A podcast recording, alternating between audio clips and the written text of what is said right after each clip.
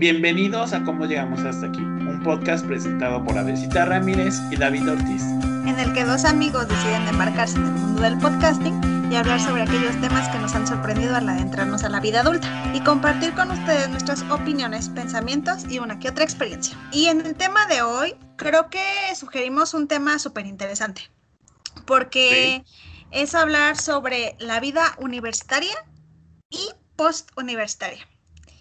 Y entonces, para comenzar, me gustaría hablar como cómo fue tu vida universitaria o, y tu elección de la carrera también. Bueno, pues sí, como dices, o sea, cómo eh, creo que el primer paso para hablar sobre esto es introducirnos a cómo elegimos carrera, ¿no? Sí. Y bueno, pues aquí en México la elección de carrera se hace obviamente al final del bachillerato, pero yo diría que empieza un poco antes. ¿No? En los últimos semestres del bachillerato porque debes de tomar como tu área de interés o de profundización. Y entonces aquí en México están las cuatro grandes áreas, que es humanidades y sociales, físico matemático, que es para los que van a ingeniería, arquitectura y físicos matemáticos, ah, ciencias químico-biológicas, para los del área de la salud. Obviamente cuestiones de biología, química, farma. Ahí entra psicología también. Sí. Y los de económico, administrativo. Ah, para las y los que van a carreras de, em, de administración, de comercio internacional, de contador. Entonces tú eliges en quinto semestre, son seis. Sí. no, en cuarto semestre. Porque ah, quinto y sexto los pasas en... Ya los inicias con tu orientación.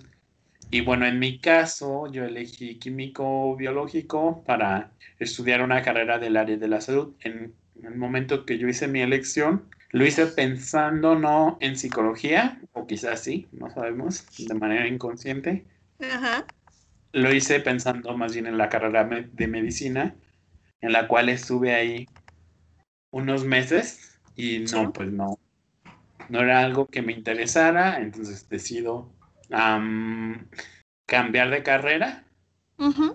Y el próximo año, porque, o sea, me salí con octubre, algo así, noviembre. Sí, yo creo que octubre. Y ya el próximo año, en, en abril, empezar con el proceso de selección para la carrera de psicología. Y pues ahí fue. Sí, tuve una elección que no era la que quería y tuve la oportunidad de, y yo diría el valor también de salirme. Sí. ¿No? Porque hay personas que se quedan ahí. Sí, sí, es cierto.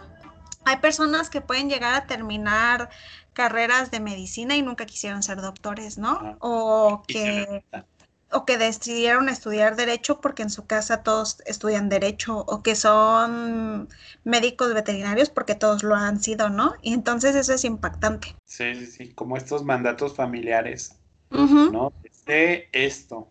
Sí. Que yo ya lo había comentado también un poco en, en, episodios anteriores, cuando hablé sobre también que yo primero eh, decidí adentrarme a arquitectura. Y bueno, yo tengo dos bachilleratos.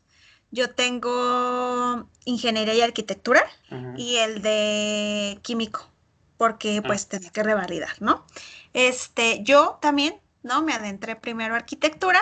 Fíjate que yo creo que desde el principio yo debí haber visto que yo, mis áreas eran más como explorar las artes y otras cosas, ¿sabes? Porque siempre me ha gustado mucho eso. Entonces, este, por ejemplo, yo disfrutaba muchísimo de, de ingeniería y arquitectura, una materia en la cual teníamos algo así como de arquitectura realmente y me encantaba diseñar, dibujar, como el decorado de las cosas, eso me encantaba. Y bueno, yo también debo decir que cuando me hicieron esta pregunta, la verdad es que no sabía qué hacer, solo me acuerdo que lo que, lo que sí no quería estudiar era histórico. ¿Sabes? O sea, como que ese bachillerato yo decía como no, porque es lo que pues la mayoría estudió o es algo que suele ser medianamente fácil en el sentido de que a lo mejor son carreras que solo requieren o mayormente requieren de estudio, ¿no? Y de pronto estas otras sí requieren como de algunas hazañas, ¿no? De pronto hacer. Entonces a mí como que me intrigaba un poco eso. Y, este, y por eso decidí el bachillerato de ingeniería y arquitectura. Posteriormente ya vimos también, me aventuré también a decir, ¿saben qué? No puedo con esta carrera, no me gusta, no es lo que quería y entonces me quiero salir. Mi mamá me dijo que ya lo sabía, que ella así como que me vio que no. Siempre mi mamá tiene una sabiduría muy hermosa. Y entonces eh, yo creo que, que, cuando ya decidí cambiarme y todavía después eh, la elección de la carrera, te juro que yo a mí me conflictaba eso muchísimo porque recuerdo que todavía pasé un tiempo y yo decía, es que no sé, o sea, te, acuerdas que te decía yo, pero es que gastronomía, pero es que nutrición, pero es que, o sea, todo menos esto, ¿sabes? O sea, creo que a mí me encantaban o me llamaban la atención un montón de cosas que a veces pareciera que no tienen relación. Y entonces al final, pues te decía, de alguna manera o de otra, surgió psicología y pues aquí estoy, ¿no? Y, y yo lo, lo, traía a colación porque creo que la elección de las carreras de pronto no sé si de verdad a lo largo de nuestras vidas nos fomentan ese preocupación y ocupación de qué es lo que quieres estudiar más adelante o de qué es lo que quieres hacer, ¿sabes? Porque, por ejemplo, yo a partir de, ya cierto tiempo, ¿no? Y, y en base a un poco a los conocimientos que tenemos, me parece que de pronto también el rol del psicólogo dentro de estas escuelas es vital, ¿no? Porque, por ejemplo, yo tuve a un, se llama consejero, ¿sí, no? Eh, que, te da como de pronto estos test de qué, cuáles son tus aptitudes y habilidades para desenvolverte en la vida, pero de pronto hacer estos test, pues te sale como de todo. O sea, yo recuerdo que las preguntas eran como, ¿te gustaría aprender a pintar casas, pues sí, o sea, yo es una habilidad que adquirí porque en la, casa de mis tías acostumbraban pintarla es ellas, ¿no? Y es algo que aprendí, ¿sabes? Entonces sí, ¿por qué no? ¿Te gustaría aprender sobre mm, cómo arreglar una construcción? Pues sí, ¿por qué no? O sea, yo podría en mi casa, ¿sabes? ¿Sí me explico? O sea, un poco en base a ese tipo de, preguntas. Y entonces yo les decía que más bien en lugar de, de orientarte, como que parece que de pronto dan resultados que van en función de lo que te gusta, ¿no? O de lo que podrías o no aprender. Y a veces son cosas que se necesitan para ser de pronto funcional, ¿no? O sea, no deja tú que vayan encaminados a una carrera afín, sino más bien a que seas un ser humano funcional, que de pronto puedas resolver problemas. ¿Te gustaría cocinar o preparar no sé qué? Pues sí. Pues sí. Como a cualquier persona independiente, ¿no? Claro, ajá. Y entonces como que pareciera que esas preguntas en sí no resuelven mucho qué onda con, el este de, con el sentido de qué es lo que quieres estudiar, ¿cierto?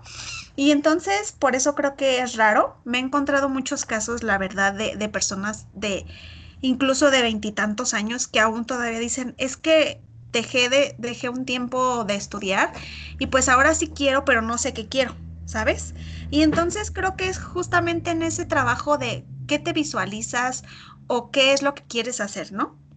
Y a lo mejor de, poco, de pronto un poco también es el propósito que tenemos en esta vida, ¿no? O sea, a simple vista suena como una pregunta un tanto vaga, pero encontrar en lo que eres bueno y que eso a lo mejor no solamente sea bueno para con quienes sirves, sino también para ti, o sea, que te produzca un crecimiento, un aprendizaje y te nutra de muchas maneras, creo que eso ya también es algo súper importante, ¿no? Sí. Y entonces siento que suele pasarse por alto y, y, que de pronto se, se guía mucho, sobre todo en nuestra cultura lo veo, que es como, pues busca una carrera que te genere buen dinero, que, que rápido puedas encontrar un trabajo estable, que puedas, em, por ejemplo, si ya hay alguien con una, ¿cómo se le llama? Como con una plaza. Ya te quedes con esa plaza. O sea, a lo mejor no está mal, ¿no? Pero que de veras veas qué habilidades tienes y qué se te da para que puedas realmente ofrecer algo bueno, ¿no? Que no sea solamente para ti, o sea, un beneficio. en el contexto de Morelia, spoiler alert, ninguna carrera tiene como garantizado es ya que al egresar tengas un panorama laboral más estable. Cierto, cierto, cierto. Y eso es muy interesante. y entonces creo que creo que eso es como muchos planteamientos que a lo mejor tenemos que hacernos a muy corta edad, pero que sin duda alguna creo que de verdad eh, eran, son, son necesarias, ¿no? Para el momento de la elección de la carrera. ¿Y cómo fue tu ingreso a la universidad? O sea, yo también estuve ahí, pero quiero saber. Bueno, pues después de pasar este proceso de escoger la carrera, yo sabía que quería estar en una universidad pública. ¿no? Porque ves los planes, ah, sí, los planes de estudio y a mí el que más me convencía, sinceramente, era el de la Universidad Michoacana, ¿no? O sea, revisé como varias opciones. Sí, en ese sentido yo también. Y con, ya estando dentro, creo que fue, o sea, la elección más acertada. Que la Universidad Michoacana tiene como estos, mm, esta mala imagen por parte de la sociedad que por los paros y que no sé qué. Pero bueno, pues es una universidad pública, ¿no? Los paros existen mientras haya personas que estén dispuestas a protestar cuando no se les paga, por ejemplo. Claro. Entonces, este, siento que eso de la universidad pública fue importante. Y bueno, como es una universidad pública, pues haces examen, o sea, no es que solo sacas tu ficha y ya. Haces un examen, este, a mí me tocó, y pues a ti también, porque eres de mi generación, hacer el SCOBA, que es un examen que yo siento que está mucho mejor que el Ceneval, porque sé que en generaciones posteriores ya aplican el Ceneval para ingresar, que es incómodo, es cansado, y el SCOBA es como, creo que mide las habilidades que tiene que medir, pero de una manera no tan estresante, ¿no? Y luego, pues, además de eso, hicimos un curso propedéutico de una semana que estuvo intensísimo, o sea, intensísimo, ¿no? Trabajando esa semana hasta la noche, desde el que salíamos a la biblioteca y en la noche de las lecturas y en la madrugada estabas haciendo tus reportes, ¿no? Sí. Y al día siguiente temprano, este, otra vez, las clases y además este, evaluaciones psicométricas muy intensas. Y pues ya fue así como ingresé a, la universidad. Pues eso es lo que quería decir sobre el ingreso. Bueno, ya dentro de la universidad, te asignan evidentemente a una sección donde vas a estar con esos compañeros el resto de la carrera. Sí. Bueno, si te quieres cambiar de sección, ¿no? Ajá, bueno, si te quieres cambiar, ¿no? Pero generalmente estás con ellos el resto de la carrera. ¿Tú te cambiaste a veces? No, no, yo quedé en la sección 1 y ahí me quedé. Ajá, sí, yo en la 2, fíjate. Qué padre, pero fíjate, bien irónicamente íbamos casi literalmente uno al lado del otro. ¿Al lado? O sea, sí, y jamás en la vida interactuamos. sí, ahí estábamos en la sección y pues así fue mi ingreso. Obviamente mm, yo ya sabía que la universidad implicaba mucho trabajo, ¿no? Sí. cuando eres universitario, eres universitario. No es como que te sobre el tiempo, porque está como esta imagen que circula en la cultura, ¿no? De que el momento de las siestas, el momento de, no sé. Sí, sí, sí. ajá, Depende de esa fraternidad, ¿no? Ajá, pero bueno, yo por lo menos todo mi tiempo estaba dedicado a la universidad y entonces este, hacer trabajos, a las lecturas, a las tareas. O sea, salías de la facultad a las 3 o a la 1 de la tarde porque tenemos la ventaja de tener un horario corrido, eso yo lo agradecí muchísimo. Sí. En medicina a mí me tocó estar a veces de 7 a 7. Sí. Y no porque todas las horas las tuviéramos clases, sino había horas muertas. Ajá. Ajá. Y no te convenía como irte a tu casa porque ya perdías media hora o una hora y pues mejor este, ibas a la biblioteca. Entonces eso era muy cansado. Y pues fue así, ¿no? Yo sabía que te dedicas 100% a la universidad. Sí. Que fíjate que, yo también ahí, ahí creo que sí es cierto porque, por ejemplo, o sea, sí como dices, es de, era de 7 a 3 o de 7 a 1 como íbamos, pero, o sea, después a veces también las tareas, pero a veces investigar algo que a ti te interesa, este, a lo mejor entrar en alguna actividad o en un círculo de lectura, o sea, ese tipo de actividades creo que también son enriquecedoras y que no todos los hacen. O sea, yo, por ejemplo, así como dices, eh, yo también salía a esas horas, pero yo a veces me quedaba hasta las 7 de la noche ahí en la misma facultad y también aprovechaba para estar en la biblioteca, para arreglar algunas cosas, para investigar, para hacer trabajos en equipos, porque luego les encanta pues hacer trabajos en equipos, este, ese tipo de cosas, ¿no? O sea, si quieres, la verdad es que yo creo que si quieres desempeñarte bien en lo que haces, sí requiere de tiempo. Y por ejemplo, yo en ese sentido creo, y aquí va otra vez la niña con su cantaleta de otros países, pero yo creo que en nuestra cultura justamente se cree que a lo mejor no todos, eh, o no todo implica que estés estudiando. Y sí, o sea, hay, hay tiempos para todo, ¿no?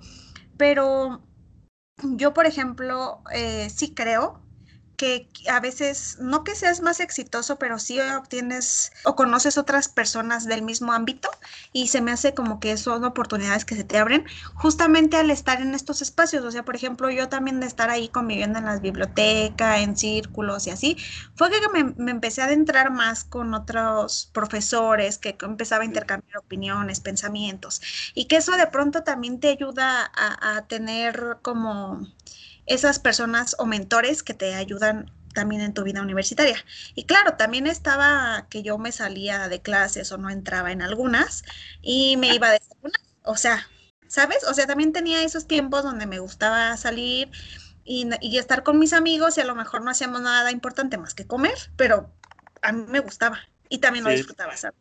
O por ejemplo, a veces salíamos y nos íbamos a la casa de alguna amiga y tomábamos que cervezas y así, micheladillas, cosas esas, ¿no? cosas que haces cuando eres universitario. o sea, pero sí creo que, que, tener como esas dos cosas se me hace interesante. Y aparte, lo que te iba a decir que lo que dices es importante porque no solo es lo que esas, mm, como las materias que llevas, ¿no? Sino creo que la universidad también, la experiencia de la universidad, depende de cuánto tú te quieras involucrar más. Sí. O sea, en qué actividades estás interesado, en qué formación te estás, te llama más de la psicología, ¿no? O sea, qué temáticas te invitan a buscar seminarios, a grupos de lectura, ¿no? Me acuerdo que en mi casa cuando empezaba a ir a los seminarios de psicoanálisis y yo les decía, ah, tengo, el sábado tengo seminario de no sé qué. Y me decían, ay, otra vez. O sea, vas a la escuela de lunes a viernes, te la pasas no sé qué, y aparte, el sábado vas a, y yo, sí. Sí, perdón. Este, y lo que dices también, ¿no? De esa mm, relación especial que se forma con tus compañeros que literalmente los estás viendo la mayor parte del día. Sí. Entonces siento que también es importante. Y esos espacios de que aunque no sean muchos, ¿no? Porque por lo que digo de que la universidad sí exige como cierto tiempo, pero es importante, ¿no? Como esas visitas a las casas de los compañeros, esos mini convivios que se hacían, ¿no? Sí. Esos um, trabajos en, o intervenciones en equipo. Ajá. Ir a comer, ¿no? fuera de la facultad porque no ibas a regresar a tu casa y entonces este compartías la comida Ah, el otro episodio que hablábamos sobre eso de compartir la comida, siento que también, ¿no? Como esa manera de estar con otros. Sí, porque es una forma de ligar, ¿no? De encontrar con quién compartir también algo. Y a veces porque hasta se convierten en parte de tu día a día, de tu vida, de, de, a veces de lo que te pasa en la vida universitaria, de lo que no te pasa. Es con quienes compartes también tus problemas, lo que pasa, o sea, no solamente en la, en, en la carrera, sino también a lo mejor en tu vida. Y eso es interesante. Y por ejemplo, cuando también los viajes, ¿no? O sea, a lo mejor no hubo muchos, pero también esos viajes a otros lugares, a, visitar museos, a, visitar una, una ciudad solo porque sí, o una peña solo porque tienes ganas, y, y tú convives con vino, o sea, ese tipo de cosas son como también buenísimas y nutritivas. O sea, conoces a otras personas. O sea, yo en este sentido lo digo a ese viaje justamente porque yo lo hice con la sección de David. Y este, y yo allí era completamente alguien pues de la sección 1, pero fue de metiche al viaje de ellos. Y me encantó porque yo le decía a David, ahí todos me hablaron, eh, todos me, decían si quieres te acompaño aquí, acá, no estás sola. O sea, le dije, sentí que era muy padre porque pude convivir con todos. Le dije, a pesar de que solamente te conocí a ti, conocí a Isa, conocí a Selene y ya. porque básicamente solamente los conocí a ustedes tres, pero ya después eh, justo con este viaje ya conocí a más personas y eso fue como súper interesante, ¿sabes? O sea, es parte de la vida universitaria. Sí, sí, sí. Y lo que dices de los viajes, ¿no? Que también son, yo los considero, o sea, generalmente se hacen por placer, ¿no? Sí. Pero también pueden ser, tienen, pueden poseer como valor en tanto formación. Y yo en este, yo me parece que no fui contigo esa vez al museo ese de memoria y tolerancia en el DF. ¿no? Pero, o sea, es un museo que hasta la fecha, yo la próxima vez que vaya al DF lo voy a visitar. Sí. ¿No? Porque es una experiencia muy fuerte. Sí. Y a la vez bella, ¿no? O sea, este, parece para mí que es de los mejores museos en los que yo estado. Sí. Y en ese sentido, pues también has formado parte de mi desarrollo profesional, así lo diría. Y este, y fíjate que cuando fui con Cantoral, yo creo que eso, eso que mencionas es súper importante porque yo recuerdo que también con ella compartí como ciertas pensamientos y opiniones sobre, sobre cómo me estaba viviendo en, en, esta visita al museo y me pareció maravilloso porque pude conectar con ella, ¿no? O sea, creo que desde ahí ya viene esta relación de, de, encontrar justamente también profesores con los cuales puedes encontrar guía, em, apoyo, como mucho igualdad, ¿sabes? También este, y mucho conocimiento, mucha sensibilidad y tacto por el trabajo que hacemos. Y eso fue algo maravilloso. O sea, fue algo que dije yo, esta vivencia es muy hermosa. Sí, sí, muy gratificante. Sí. Y para quienes no son de México, este Museo de Memoria y Tolerancia es un museo no dedicado a las grandes mm, hazañas o avances de la humanidad, sino a los grandes horrores de la humanidad. Sí. Entonces esta manera de tener en la memoria mm, los crímenes contra la humanidad. Sí. ¿no? Y entonces este, ves las matanzas de los judíos, de los armenios, pero en Guatemala. Sí. Este, en África. Y cómo eso es importante que sea recordado y no solo ser recordado, sino ir un paso más allá y mostrar un camino hacia mm, la construcción de la tolerancia, ¿no? Entonces es un museo histórico, evidentemente, porque por ejemplo hay un vagón que donó el estado de Polonia, donde transportaban a, a los judíos aglomerados y entras y después algo muy impactante. Sí. Y, pero no solo es histórico, sino también siento que tiene un aspecto formativo, no sé si lo si esté correcto decirlo, y pues vayan, o sea, quien sea del interior del país o quien nos escuche de otros países y venga a México, vaya al Museo de Memoria y Tolerancia, está frente a la Alameda Central en la Ciudad de México. Entonces, este, vayan, vayan. Ah, ¿A qué te enfrentaste, a Besita, cuando estabas en la universidad? ¿Cómo qué retos? Y también cuando egresaste de la universidad, en esa vida de post-universidad. Fíjate que me gustaría hablar un poco de, a veces hay materias que son impartidas por profesores que, que del todo hacen un poco difícil, ¿sabes? La, la, la, el viaje de, de, de, esas, de esas materias o las hacían muy complejas. O sea, por ejemplo, había un profesor que nos pedía casi literalmente, ¿no? Que sus evidencias fueran exactamente lo mismo que estaba en, en, el libro. Y entonces llegar a sus clases y otra vez revisar lo mismo me parecía agotador. Y entonces a mí ese tipo de cosas me parecía como que no era lo más apropiado o que no, de pronto no, no me encantaba. Y pues fue como difícil ese tránsito, ¿no? O sea, por ejemplo, recuerdo que esa materia que se llamaba psicobiología. Ah, ya. ¿Se llamaba así? Ajá, de los primeros semestres. Sí.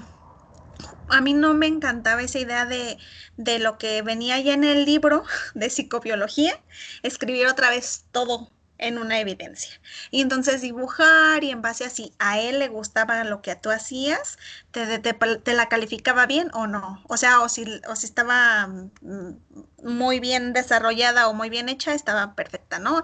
Y te ponía buena calificación. Pero si, por ejemplo, tú entregabas una página, dos o tres, porque habías hecho una síntesis, o sea, eso no le encantaba. Y se me hace que, que de pronto vuelve monótono el, el estudio, ¿sabes? Entonces, no, creo que ese era uno de los retos.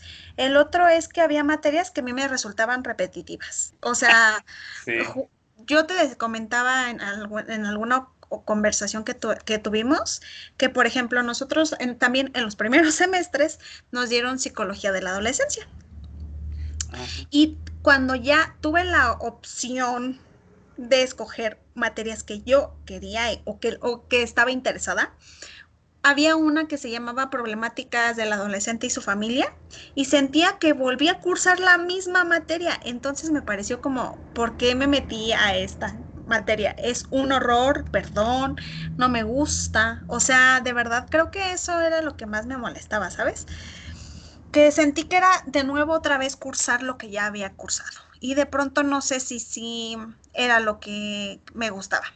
La otra es que también acá en base, eh, por ejemplo, en, a la antigüedad que tengas, puedes llegar a seleccionar la carrera primero, digo la materia que quieres impartir primero, ¿no?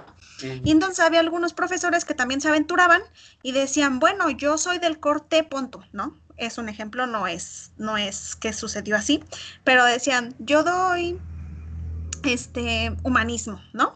Pero ahora me quiero aventurar y dar psicoanálisis. Y entonces al profesor que daba normalmente la materia de psicoanálisis, ya no le dejaron y entonces le, pusieron a que diera otra, ¿no? Y entonces pues ya al final sí quedaba la única que era la que no había escogido el profesor que inicialmente está preparado para dar esa materia y entonces terminaban dándonos una materia que no era la que ellos sabían o dominaban y entonces la materia o sea, vagabas en el semestre pensando en si realmente estabas aprendiendo o estabas pasando el rato o qué estaba sucediendo o si estabas comprendiendo lo que tenías que comprender, si era lo que debías que lo que tenías que ver. ¿Sí me explico? Sí. Y ahí me pareció un poco, no me ocurrió a mí, pero sí supe de unos compañeros que eh, un profesor muy querido de nosotros también. Él, la verdad es que los temas que, imparte son más del corte de sexualidad y género, eh, la neotenia, crítica a, la psicología. Y de pronto un día un profesor o profesora, no recuerdo, tomó su materia también y entonces él terminó dando esta del DSM, ¿cuál era? Psicopatología descriptiva. Ajá, psicopatología. Entonces el otro compañero me dijo, es que él es terrible, no es un buen maestro. Y le dije, bueno, sí, claro, porque esa materia no era de él. No, no, tenía nada que hacer ahí. Claro que no es algo que él se sintiera muy libre de dar. Entonces es difícil, creo que es desafiante, ¿sabes? En ese sentido, porque no creo que realmente tengan que estar preparados para dar todas las materias cuando realmente te enfocas en algo, ¿sabes? Y entonces creo que ese es otro reto al que me, al que me enfrenté, que no todos dominaban ese tipo de materias. Sí, pues es que finalmente la universidad es una institución, ¿no? Sí. Y en la institución a veces hay procesos raros, no a veces, la mayoría de las veces. Entonces hay estos procesos raros, como muy burocráticos, que por ejemplo en la elección de materias, en lugar de privilegiar, ¿no? Como las personas que estarían más capacitadas o que en su área. Sí. Este, no, no hacen eso y es más bien por antigüedad. ¿no? O estas mm, repeticiones de materias, ¿no? Que por el mismo diseño del plan de estudios, o no sé si sea ahí de los profesores, parece de que cursas una y después cursas otra y dices mm, cuál era la diferencia, ¿no? Sí. Ahora en nuestra facultad va a haber el rediseño del plan de estudios y vamos a estar ahí a ver este como egresados opinando, ¿no? Sí, porque, debemos decir que, también, también cuando nosotros estábamos recién ingresando, creo, o, hacía muy poco relativamente, también se había quitado el año modular. Y el año modular a mí me parecía que era sumamente increíble, ¿sabes? O sea, porque ya salías de pronto como con una especialidad, o sea, con lo que realmente te querías enfocar. Y me parece que dirigir un poco también lo que querías hacer era, eran buenísimo. Y entonces ya no, ya sale solamente como eh, licenciado en, y no está mal, pero me parece que prepararte ya y enfocarte también es bueno, ¿sabes? O sea, creo que ahí, ahí sí, a diferencia de, cuando estás recién eh, pensando en qué quieres hacer con tu vida y, y qué carrera quieres hacer, creo que ya cuando estás en una carrera sí tienes ya un poco más de dirección y entonces sí, sí podrías decir, ¿sabes qué? Me interesan más estas áreas. Y entonces en función de eso, escoger las materias. Y claro, nosotros sí las escogimos, ¿no? También de pronto por eso coincidimos ya después también en, en, en, optativas, pero me parece que eso también era muy bueno, el año modular. No sé, es mi opinión. Y ahora voy a decir también rápido mis como retos post universitarios para ya después dejarte a ti y adentrarte a todos estos. Y entonces yo diría también que un reto postuniversitario, sin duda alguna, es todo el proceso que hay de titulación. Sí. Y este, y de pronto también la vida laboral, ¿sabes? O sea, porque a veces sí estás con, o sea, el servicio y prácticas profesionales de pronto medianamente te pueden acercar a lugares o espacios donde tú podrías trabajar, ¿no? O donde tú podrías incursionar dependiendo de tu carrera. Pero me parece que de pronto en nosotros no del todo. O sea, había algunos que, por ejemplo, terminaban este, solamente sirviendo café, literal, como, como se esperaría que un pasante esté en, en, en ciertos lugares, pero no sé, o sea, como que a mí me parecía complicado, ¿no? O sea, no, no te están preparando para esto. A diferencia de como, por ejemplo, tú en el espacio en el que diste tu servicio y todo eso, que realmente te condujo a otras cosas. Y, eh, por ejemplo, también el proceso de titulación, fíjate que yo tardé casi dos años después de que egresamos para concluirlo. Y es porque yo, yo escogí el, el titularme a través de hacer una tesis. Y la tesis requiere de tiempo, de dinero también y esfuerzo. Y yo de pronto, pues, entre que tenía que también encontrar un trabajo y ganar dinero y cosas así, para que me permitieran titularme, pues se me hizo un poco difícil y entonces lo, lo pospuso un tiempo, ¿no?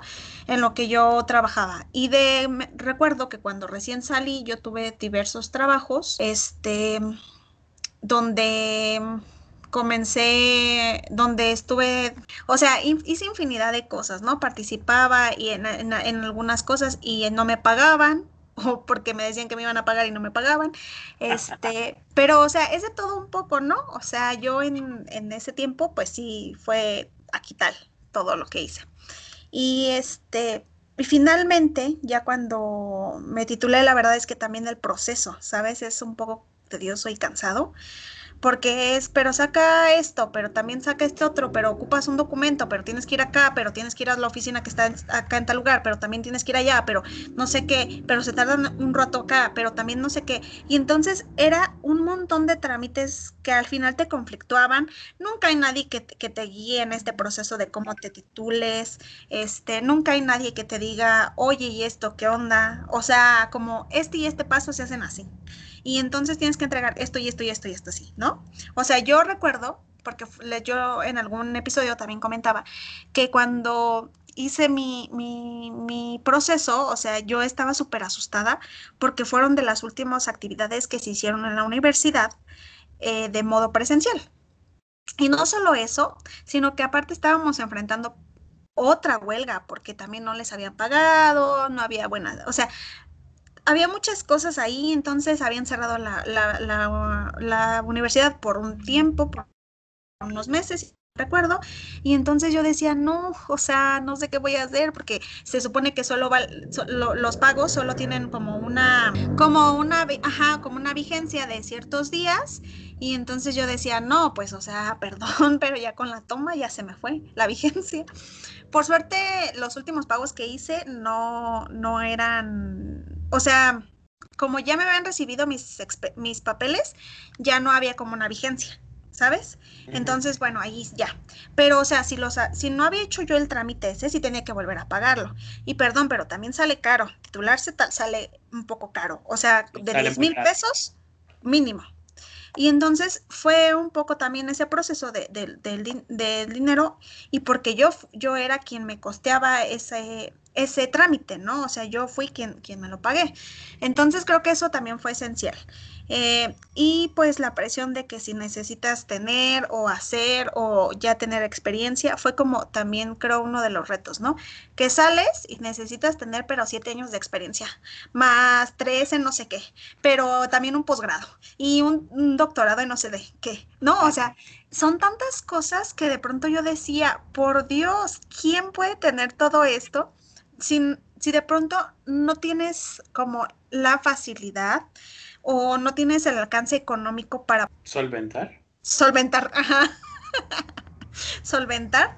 Y entonces creo que eso es, eso es uno de, los retos, sí. ¿Y tú, David? Pues también este, aunque yo me titulé por promedio, que fue, o sea, no implica todo este tiempo que se le dedica a la tesis, siento que es una dificultad que no se termina por hablar como el hecho de concluir la universidad y titularse. ¿eh?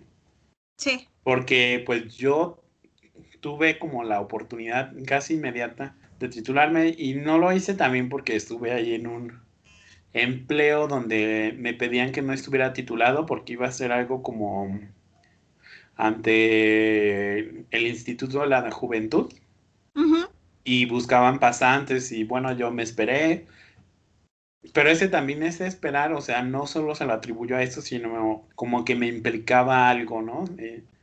ese pasaje del pasante a licenciado, siento que tiene implicaciones y tan lo es de que yo conozco personas que de mi generación, o sea, hace mm, cuatro años que ya egresamos. Sí. Que aún este, no es, están en ese proceso, ¿no? de titulación y no, o sea, ¿qué los detiene? ¿Quién sabe? ¿No? Pero, o sea, este sí es un tema que, por ejemplo, ya poniéndonos muy psicoanalíticos, el tener el título de algo te puede llevar a enloquecer como a Schroeder, ¿no? Cuando lo nombran presidente del Supremo Tribunal de Sajonia, pues se desestructura y ahí empieza la psicosis. Entonces, no es cualquier cosa, ¿no? Porque mucha gente también dice, ay, pues es un papel. Pues sí, pero es un papel que te represente, representa frente a los otros. Sí. ¿No? Que tiene tu firma. Este, bueno, el título creo que no tiene la firma, ¿o sí? No me acuerdo. Este, ¿atrás? no, a un costado. este, viene, vienen las firmas de, de, uy, ¿De quién es? Del rector. Ajá, y también de, o sea, otras personas, no sé, porque las valides y todas esas cosas. Y también tú en alguna parte lo pones, pero a lo mejor no lo has firmado todavía. No, sí, sí, sí, porque ya me lo entregaron desde hace un montón. Pero sí, ahí viene. En, sí, entonces también eso, y bueno, de los empleos ya lo hemos hablado aquí, ¿no? Que no es sencillo colocarse en, en un empleo, ¿no? De, lo que a ti te interese y como tú dices, todo lo que implica que te pidan tantos años de experiencia cuando acabas de egresar. Sí. Y pues esa sería como mi, dificultad. Y también, bueno, las presiones familiares, a mí no me presionaron tanto, ¿eh? como de ya titúlate, ya titúlate, pero sé que a otras personas sí. Y eso, este, pues, afecta, ¿no? sí. Sobre todo, a lo mejor no es tanto la familia, pero por ejemplo, sí te solicitan que lleves el título, ¿no? A los trabajos. Y entonces, a veces, si tienes em, el título, recibes cierta cantidad de, dinero. Pero si no lo tienes, entonces es muchísimo menos, ah. ¿sabes? Y entonces creo que en eso también genera ciertas condiciones para poder obtener o acceder a un trabajo, ¿sabes? Y eso también se vuelve vital y esencial, porque entonces la calidad de vida depende de un papel. Qué fuerte, ¿no? Y, ya cuando crees que cantaste victoria, hiciste tu examen profesional, a noticias, debes de tramitar tu título y eso tarda meses. Sí. Sí. Y ya cuando tienes, bueno, a mí me tocó porque me parece que ahorita ya es como simultáneamente. Tu título en noticias debe esperar meses para tramitar tu cédula. ¿No? Entonces, este, son un montón de... De procesos. De procesos. Sí. Que cuando estás en la revisión del expediente, que aquí en la Universidad Michoacana uno piensa que ya es de las últimas cosas que tienes que hacer, estás a la mitad, ¿no? Estás a la mitad de los procesos. Sí. Y entonces es pesado. O sea, y también, por ejemplo, volviendo un poquito a lo que ya habíamos hablado en otros eh, episodios, el asunto también de pronto de, pues es que hay personas que ya tienen esto, ¿no? Y entonces eh, tienes que tener una casa y entonces un trabajo estable. Y entonces ahora es esto, ¿no? O, cómprate un carro. Y entonces, o cómprate primero una moto y ya lo cómprate un carro. ¿Sí me explico? Es como esos escalafones que te van poniendo y que te van marcando, que de pronto sí tienes que saber, ¿no? Cómo, cómo distinguir y diferenciarlos de qué es lo que sí quieres y qué es lo que no. Y hasta qué punto vas a trabajar, ¿no? Porque si entonces se la vives o te la vives complaciendo complaciendo a la gente, entonces de pronto se puede perder uno, ¿no? Y también lo que hay que hacer.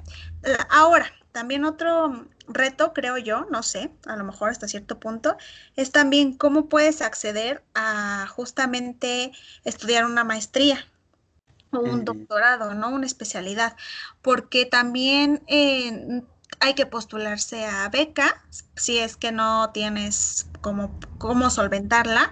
Y de pronto que, por ejemplo, acá también eh, creo que algo difícil y complejo es que no es que desde el día uno ya tengas y cuentes con los recursos que te da la beca, ¿no? O sea, tienes que tener un colchoncito para poder estar uno o dos meses en lo que llega el primer eh, pago, ¿no? De esta beca que se te da.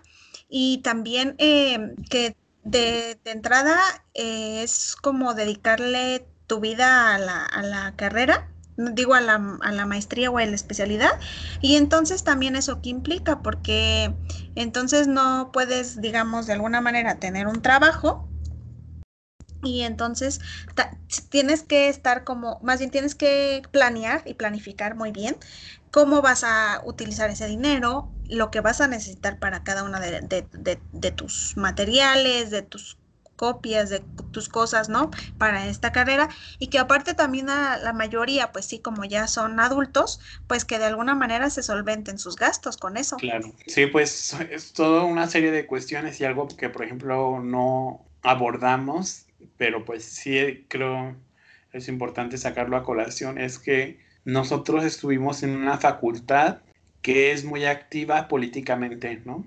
en, los alumnos. O sea, los alumnos pudieron este, tomar la facultad por mucho tiempo para conseguir la gratuidad, ¿no? Entonces, este, siento que eso es importante como remarcarlo, como esa actividad política que estaba en la facultad. Y que igual no todos participaban, pero siento que sí es algo que hace que se reconozca, ¿no?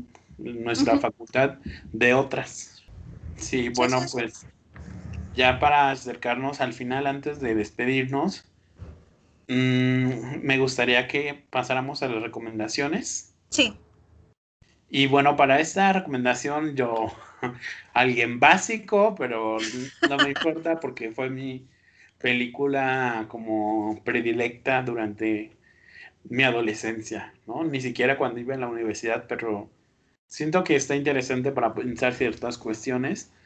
Es este legalmente rubia con Reese Witherspoon. ¿no? Y pues, no, pues este, esta película trata sobre una mujer que, este, por perseguir a su novio, que la termina al empezar la película, va a Harvard y decide estudiar leyes, ¿no? Y pero en este ir a Harvard y estudiar leyes, aunque ella es una persona que le interesa más mm, las cosas que no son como tan formales, sino los accesorios, ¿no? Desfiles de moda y cuestiones más como de ese estilo.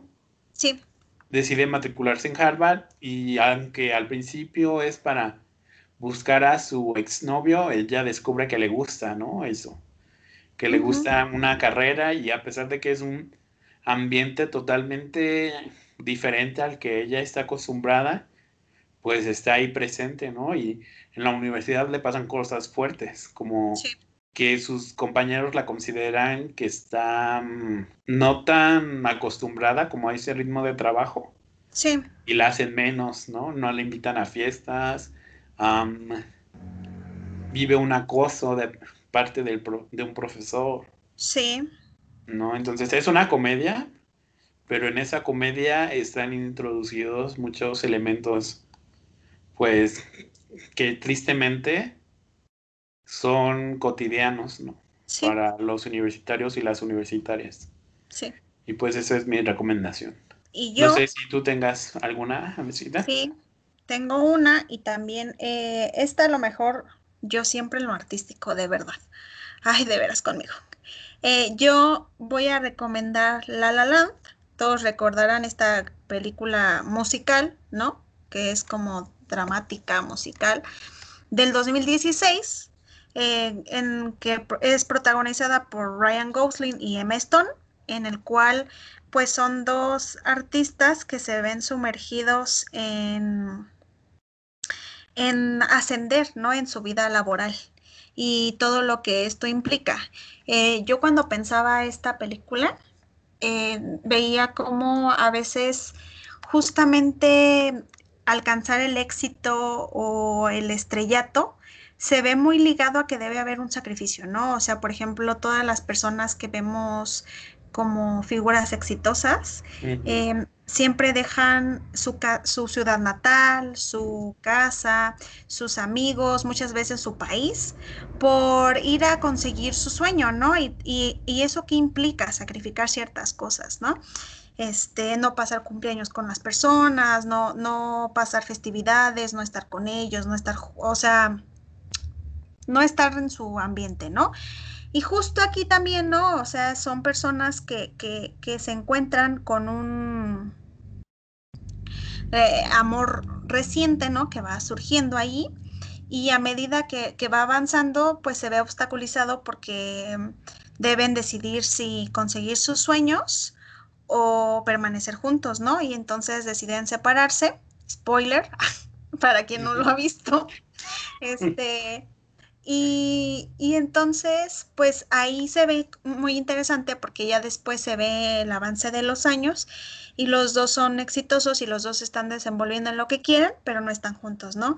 Y entonces de pronto te muestran también como esa añoranza de lo que pudo haber sido, de, de cómo no, no, o sea, dejas algo ir o algo que era muy bueno o prometedor por justamente la incertidumbre de lo que podría haber sido tu trabajo no o lo que quieres que sea tu trabajo y, y, eso. Y entonces es interesante porque introduce justamente esto de lo que a veces se hacen sacrificios no y también porque pues sirve para replantearnos lo que es importante para nosotros y que claramente es algo que también em, digamos al adentrarnos en todo esto es básico, ¿no? Todos nos replanteamos qué es lo que queremos hacer, dónde queremos estar, eh, pero entonces qué hay que hacer para conseguirlo, pero entonces qué hay que hacer para no, este, qué evitar, ¿no? O sea, ese tipo de cosas.